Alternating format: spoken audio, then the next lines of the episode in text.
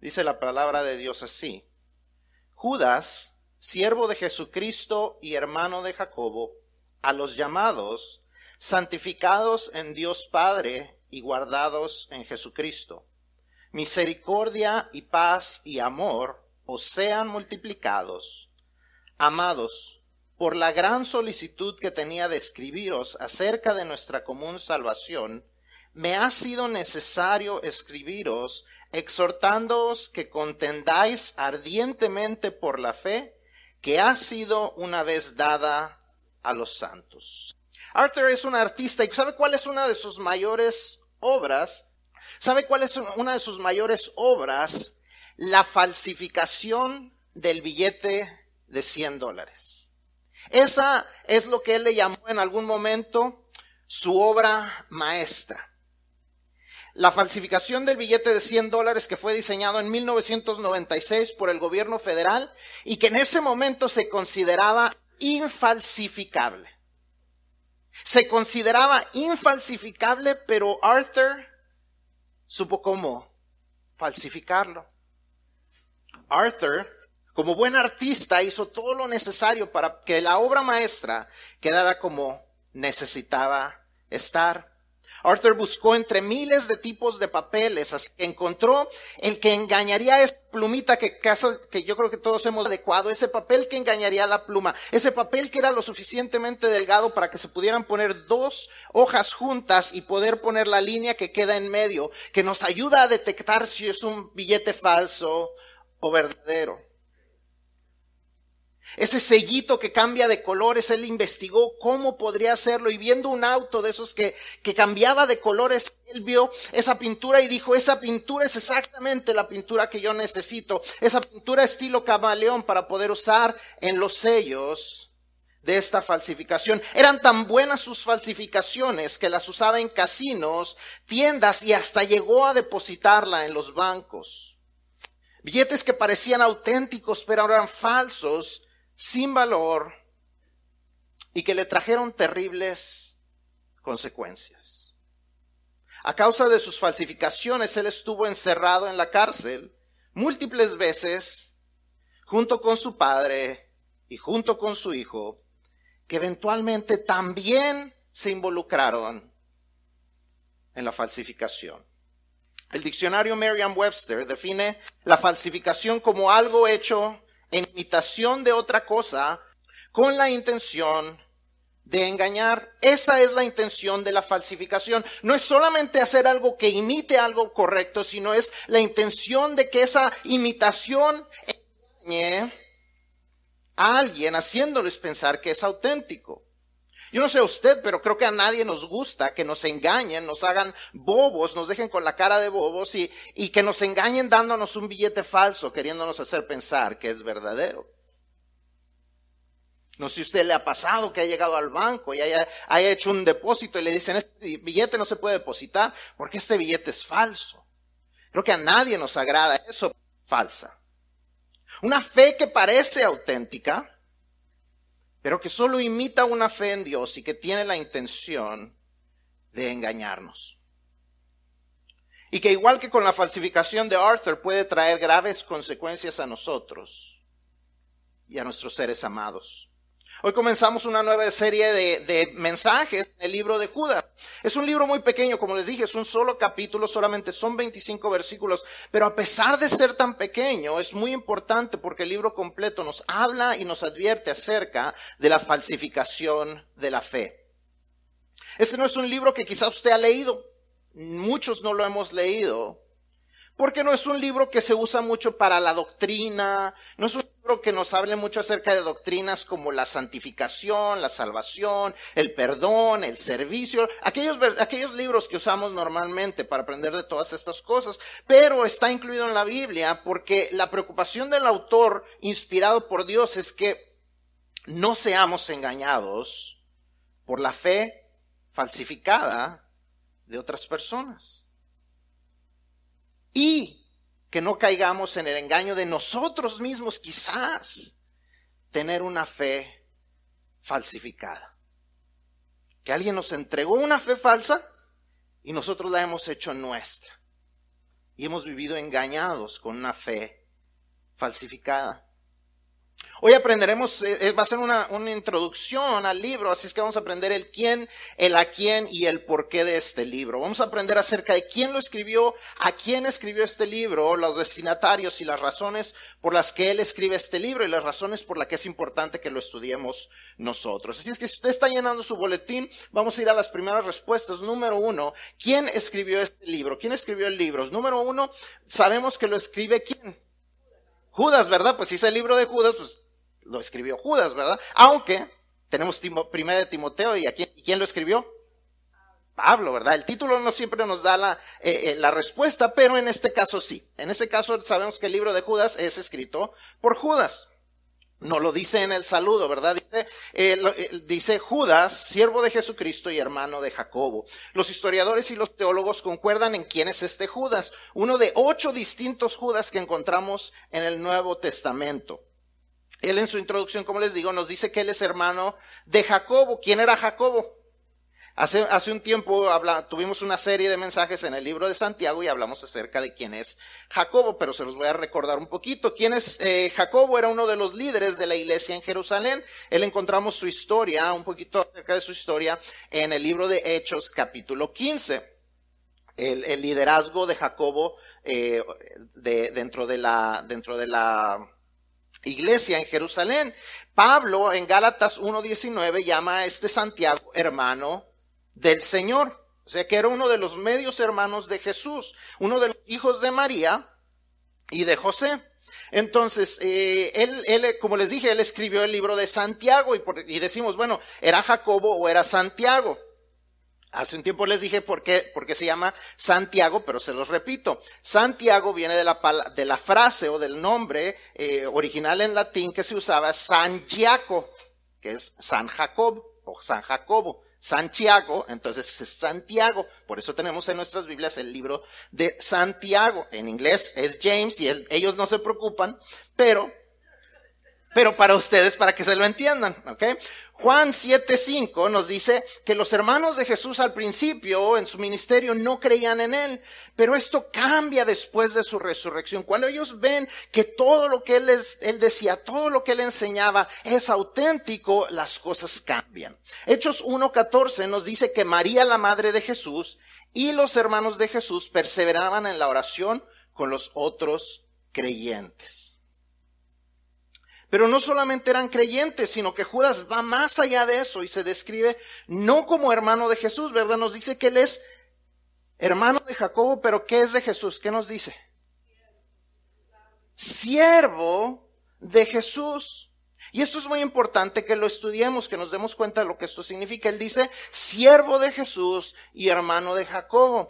¿Qué nos dice esto? En el griego original la palabra que se usa es la palabra dulos que no es solamente un siervo, una persona que se le paga para que sirva a alguien, sino literalmente se está refiriendo a un siervo que le pertenece a alguien más, que le pertenece a su amo. Está eh, hablando básicamente de un esclavo, alguien que rinde completamente su voluntad a alguien más. ¿Qué quiere decirnos eso? Que Judas no tomó el ser medio hermano de Jesús como algo para tomar ventaja. Si nosotros hubiéramos sido medios hermanos de Jesús, ¿qué hubiéramos dicho?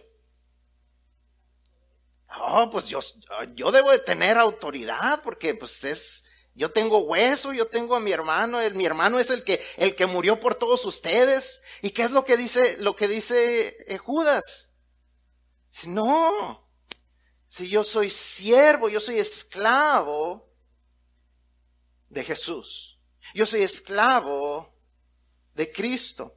Esa es una señal de una fe auténtica y un ejemplo digno de imitarse. Si nosotros queremos saber si la, fe auténtica nuestra o de alguien más, eh, si es auténtica esa fe, un buen lugar para comenzar es analizando qué tanto de nuestra voluntad le hemos entregado a Cristo. ¿Somos esclavos de Jesús o no? Porque la verdad nos guste o no, la verdad es que todos somos esclavos.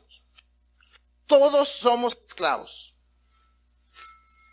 Lo aceptemos o no, nos guste o no, todos somos esclavos. Jesús en, uno, en una ocasión él está hablando con los judíos y los judíos dicen, no, nosotros no somos, nunca hemos sido esclavos. Ya se les había olvidado que habían sido esclavos de los egipcios, que habían sido esclavos de los babilonios, pero dicen, no, nosotros somos hijos de Abraham y nosotros no somos esclavos. Y Jesús les dice esto en Juan 8:34, les dice, de cierto, de cierto os digo, que todo aquel que hace pecado, esclavo es del pecado.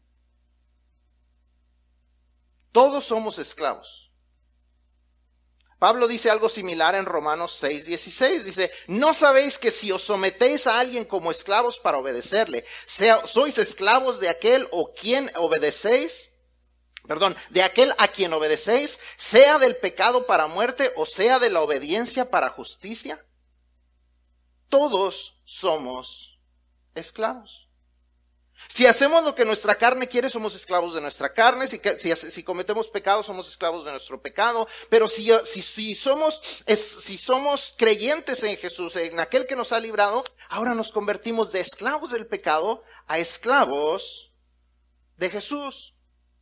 Continúa diciéndonos Pablo ahí en ese mismo capítulo, 10, eh, eh, capítulo 8, perdón, capítulo 6 de Romanos, en el versículo 18 nos dice, Pablo dice, libertados del pecado, viniste a ser siervos o dulos o esclavos de la justicia. O sea que en la vida solo existen dos estados, o somos esclavos del pecado o somos esclavos de Jesucristo. Y una fe auténtica en Jesucristo se demuestra por medio de nuestra total a Él. Aprenderemos durante esta serie que la desobediencia en distintas formas es una demostración de nuestra fe falsificada. Si la obediencia a Cristo demuestra una fe auténtica, la desobediencia a Cristo, por ende, demuestra qué? Una fe falsificada. Va de la mano. Judas Judas nos dice esto, nos, va a enseñar todo esto cuando, lo, lo, estudiemos, pero la autenticidad de nuestra fe está íntimamente ligada con nuestro nivel de sumisión a Dios. La autenticidad de nuestra fe está íntimamente ligada con nuestro nivel de sumisión a Dios. ¿Qué tan auténtica es nuestra fe?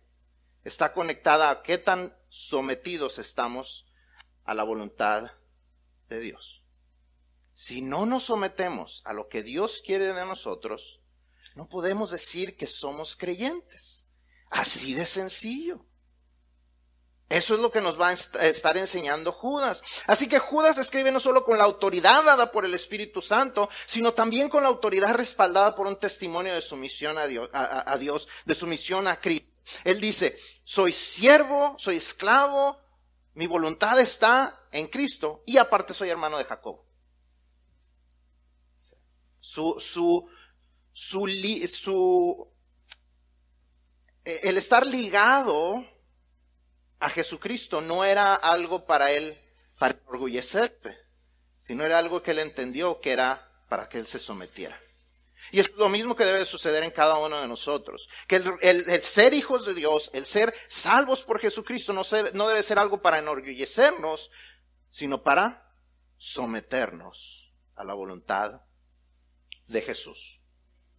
Es que ahora que sabemos quién escribió el libro o la carta, vamos a ver un poco acerca de a quién se las escribió, a quién le escribió esta carta. Primeramente, una de las cosas, si usted lee, quizás va a haber muchas cosas que usted no entienda. Si usted lo lee así de corrido, quizás va a haber muchas cosas que usted no entienda, porque primordialmente, eh, él escribe a una audiencia mayormente judía. Como estudiamos este libro nos vamos a dar cuenta de que hace múltiples eh, referencias a cosas que para nosotros son bastante desconocidas, pero que hubieran sido bastante conocidas para una audiencia judía, y, ellos hubieran estado familiarizados con muchas historias que él, habla, con, con, cosas que él menciona y que a lo mejor a nosotros nos van a ser desconocidas, pero las vamos a aprender juntos. Así que como les digo, durante esta serie vamos a estar aprendiendo el significado de esas cosas para poder entender qué es lo que Judas les estaba diciendo para también entender cómo se aplica a nosotros. Pero aunque la carta tenía una cierta manera, tenía en cierta manera una audiencia judía en mente, la verdad es que es aplicable a todos los creyentes conforme al saludo que Judas da, que es lo que estuvimos leyendo, el saludo que él dice. Primero él dice que está escrita a los llamados. Dice, Judas, siervo de Jesucristo y hermano de Jacobo, a los llamados. Esta es la descripción primordial. ¿A quién le escribe esta carta? No le escribe al mundo en general. ¿Le escribe? Los llamados. ¿Quiénes son los llamados? Primera de Pedro 2.9 nos dice que, que somos linaje escogido, real sacerdocio, nación santa, pueblo adquirido por Dios, para que anunciéis las virtudes de aquel que qué? Que os llamó de las tinieblas a su luz admirable. Regresamos a lo que decíamos acerca de Judas. Tenemos muchas cosas que son excelentes en nosotros. Somos linaje escogido, real sacerdocio, nación santa, pueblo adquirido por Dios, pero no son cosas para que nosotros simplemente nos, eh, enorgullezcamos de ellas o presumamos de ellas, sino que, que entendamos que hemos sido llamados con un propósito, con el propósito de qué? De anunciar las virtudes no nuestras, sino de aquel que nos llamó de la oscuridad a la luz. Las enseñanzas y las advertencias de esta carta son para aquel que ha sido llamado de las tinieblas a la luz de Jesús al recibirlo como Señor y Salvador. Continúa él diciendo, dice, no solamente a los llamados, dice a los santificados o a los amados en Dios Padre. Depende de la, de la, de la versión que usted tiene. Quizás diga santificados, quizás diga amados. Hay una pequeña discrepancia en, las traducciones porque algunos manuscritos antiguos griegos dicen agapao y otros dicen ageiasmos, que tienen dos significados distintos. Son palabras que suenan parecidas y quizás cuando se hizo la, cuando se escribía la Biblia a mano, una persona escribió una cosa y una persona escribió otra cosa. Y la gente dice, ya ven, hay errores en la Biblia. Es una excusa. La quizás hay esa discrepancia, pero no es una discrepancia que en realidad afecta lo que creemos. Porque si somos llamados, somos amados y somos santificados. El contexto bíblico nos enseña que aquellos que hemos sido llamados somos tanto amados como santificados. Entonces no, podemos usar ese, ese tipo de cosas o dejar que la gente use eso para que nos haga dudar de la autenticidad de lo que Dios nos dice en su palabra. Hemos sido llamados Hemos sido amados, hemos sido santificados o apartados con exclusividad para Dios. Así que diga como diga la traducción que usted está, está usando, esta carta está escrita para aquellos que han creído que por ende experimentan tanto el amor como la santificación de parte de Dios. Esta carta también está escrita a los guardados en Jesucristo. Mis ovejas oyen mi voz y yo las conozco y me siguen y yo les doy vida eterna, y no perecerán jamás, ni nadie las arrebatará de mi mano. Esa es la promesa de Jesús que encontramos en Juan 10, 27 y 28 y podemos confiar en que si somos sus ovejas, somos los guardados en Jesucristo. De tal manera que nadie nos puede arrebatar de su mano. Podemos tener esa seguridad. Por eso me, da gusto cuando tenemos el tiempo de la, de la intercesión, que la gente viene y pone sus necesidades delante de Él. ¿Por, ¿Por qué? Porque sabemos, tenemos la seguridad de que estamos guardados, protegidos, de que no hay nadie que nos pueda arrancar, no hay enfermedad, no hay situación, no hay decisión que tengamos que hacer que nos pueda separar del amor de nuestro Señor, que nos pueda sacar de la mano de nuestro Señor. Entonces esta carta se escribe a los llamados, a los santificados, a los amados, a los guardados en Jesucristo. Así es que a quién se está escribiendo esta carta. Nos la escribe a nosotros también, aunque había una audiencia judía en mente, también está escrita para nosotros y vamos a aprender durante las siguientes semanas por qué está escrita para nosotros. Este saludo nos recuerda Judas a los, a los creyentes que tenemos una nueva identidad en Cristo, que somos llamados, amados, santificados y guardados. Esa es la realidad. Podemos confiar en esa verdad. Debemos conocer y estar seguros de esa verdad. Sabiendo acerca de esta verdad de nuestra fe, debemos tomar cuidado de no descuidarnos. Porque podríamos ser engañados por una falsificación. Aunque conozcamos la verdad, si nos descuidamos, podemos ser engañados. Por eso está escrita esta carta para nosotros. Y eso es lo que nos lleva al, último punto que vamos a ver eh, hoy. Eh, es la razón por la que Judas es inspirado por el Espíritu Santo a escribir. ¿Por qué escribió esta carta? Número uno, porque deseaba que la misericordia, la paz y el amor de Dios fueran multiplicados sobre ellos. Dentro de su saludo, Judas escribe que su deseo es que la misericordia de Dios, el regalo no merecido de parte de Dios, la paz, esa paz que sobrepasa todo entendimiento y que el inigualable amor de Dios eh, cayera de manera ilimitada sobre el pueblo. Ese debe ser el deseo de todos nosotros como creyentes hacia los otros creyentes. Ese debe ser nuestro deseo. Que la misericordia la paz, el amor de Dios se multipliquen sobre los creyentes.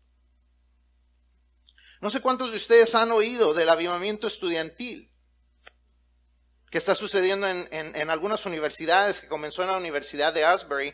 No sé qué es lo que lo inició. No sé qué es lo que va a pasar en el futuro.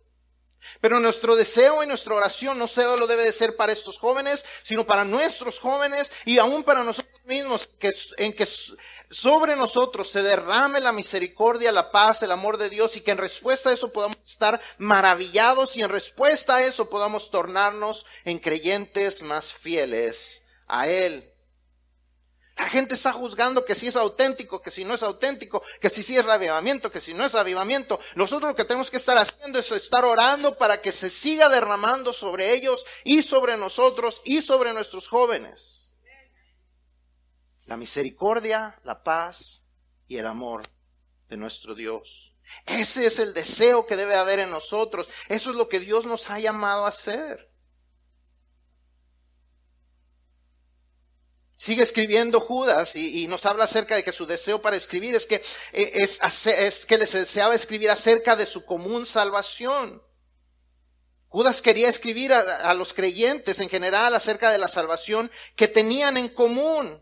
Había un deseo en Judas de que se notara gran unidad entre los creyentes. Por eso él oraba y decía que se derrame la misericordia, la paz y el amor sobre ustedes. Yo deseo nada, yo no, deseo nada malo sobre ustedes, deseo puras cosas buenas. Y eso debe de ser nuestro deseo, que haya unidad, que haya cosas buenas los unos por los otros. El Salmo 133.1 comienza con esta exclamación. Mirad cuán bueno y cuán delicioso es habitar los hermanos juntos en armonía.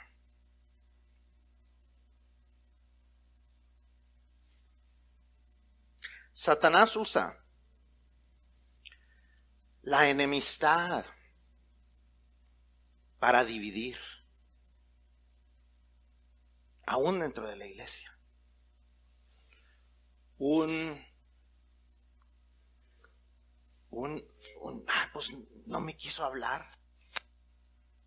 Un ay me volteó la cara. Un ay, pues yo no le hice nada.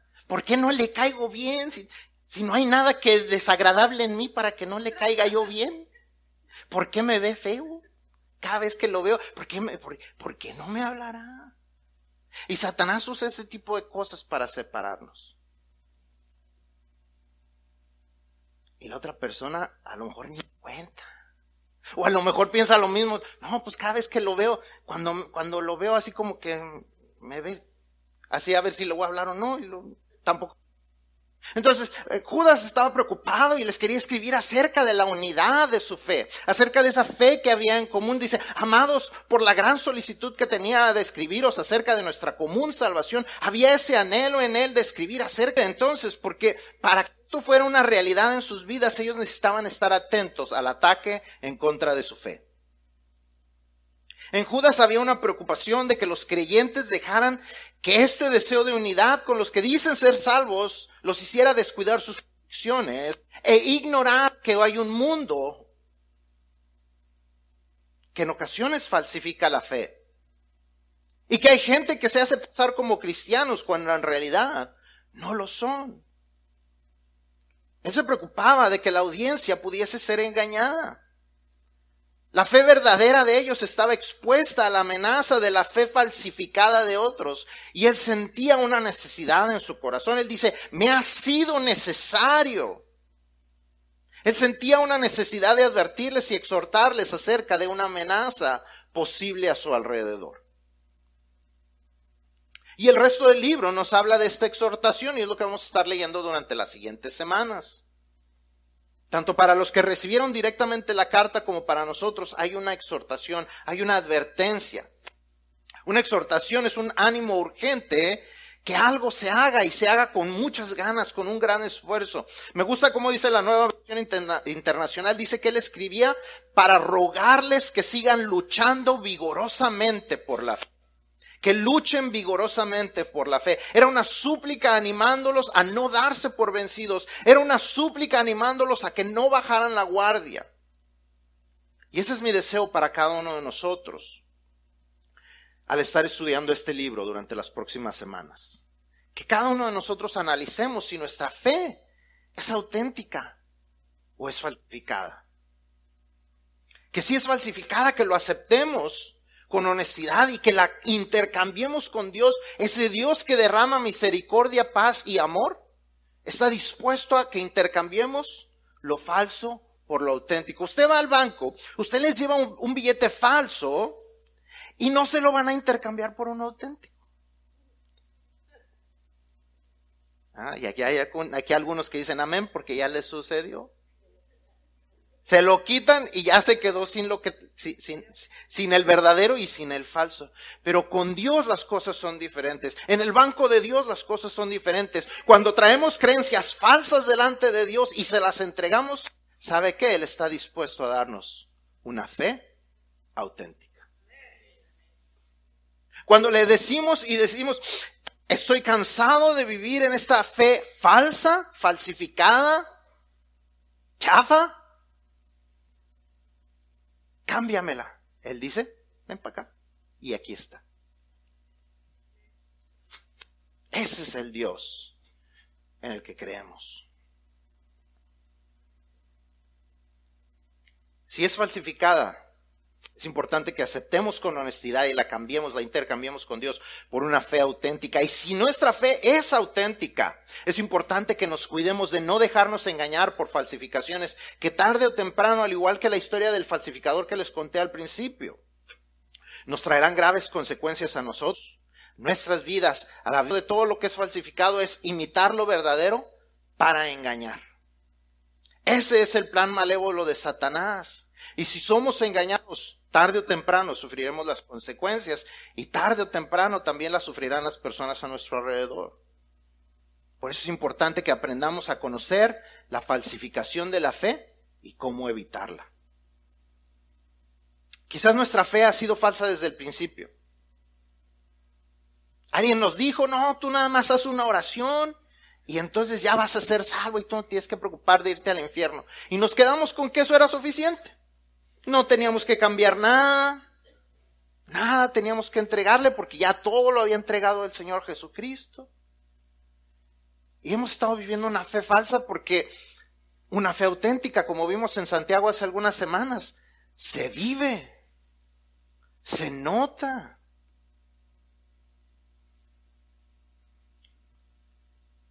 La fe viva y auténtica se demuestra por medio de nuestras obras, dejando nuestra voluntad y nuestros deseos a un lado y convirtiéndonos en esos dulos, en esos siervos esclavos de Cristo.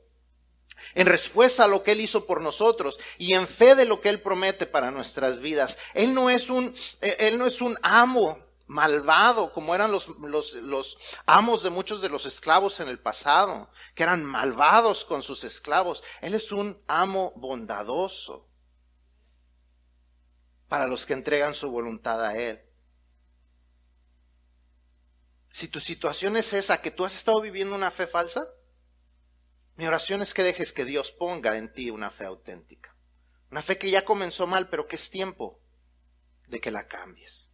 Quizás nuestra fe comenzó una fe auténtica, verdaderamente creímos, verdaderamente hicimos una y, y, empezamos a dejar que Él transformara nuestra vida, pero poco a poco la intercambiamos por una fe falsa. Y vamos a ver que eso sucede en ocasiones, lo vamos a ver en, en las siguientes semanas. Si tú te das cuenta de que esa es tu situación y eso estaba afectando tu vida espiritual, mi oración es que te des cuenta como Jesús le dijo a aquella iglesia en Apocalipsis, que te des cuenta de dónde has caído, que te arrepientas, para que regrese a ti un gozo, ese gozo de la salvación. Quizá tu fe es falsa porque es una fe que a lo mejor te inculcaron desde tu infancia. Muchos de nosotros crecimos con una fe falsa. Nos dijeron, no, si haces esto, si cumples estas ocho cosas, eh, entonces, eh, entonces puedes puedes recibir la salvación, a lo mejor. A lo mejor te vas al cielo. Si cumples estas cuantas cosas, estas cuantas leyes, estas cuantas obras y hemos confiado en eso. Pero eso no es lo que la Biblia nos dice. Esa no es una fe auténtica. Pero es tiempo de poder intercambiarla. Es una fe falsificada basada en tus obras, pero puedes cambiarla por una fe auténtica basadas en la obra de Jesucristo. Y eso sucede cuando reconocemos que somos pecadores, cuando nos arrepentimos, cuando reconocemos que la única manera de ser perdonados es recibiendo a Jesucristo en nuestro corazón como Salvador, pero también como Señor, al, dejar nuestra voluntad en sus manos, cuando le dejamos el control de nuestras vidas. Si tú deseas hacer eso hoy, hoy es el tiempo para intercambiar tu fe falsa. Sea cual sea tu situación, hoy es el tiempo para intercambiar tu fe falsa por una verdadera. Y si no estás seguro, no faltes durante las siguientes semanas, porque vamos a estar analizando nuestra fe. Y si hay algo que necesita ser intercambiado de falso a verdadero, mi esperanza y mi oración es que eso suceda en tu vida.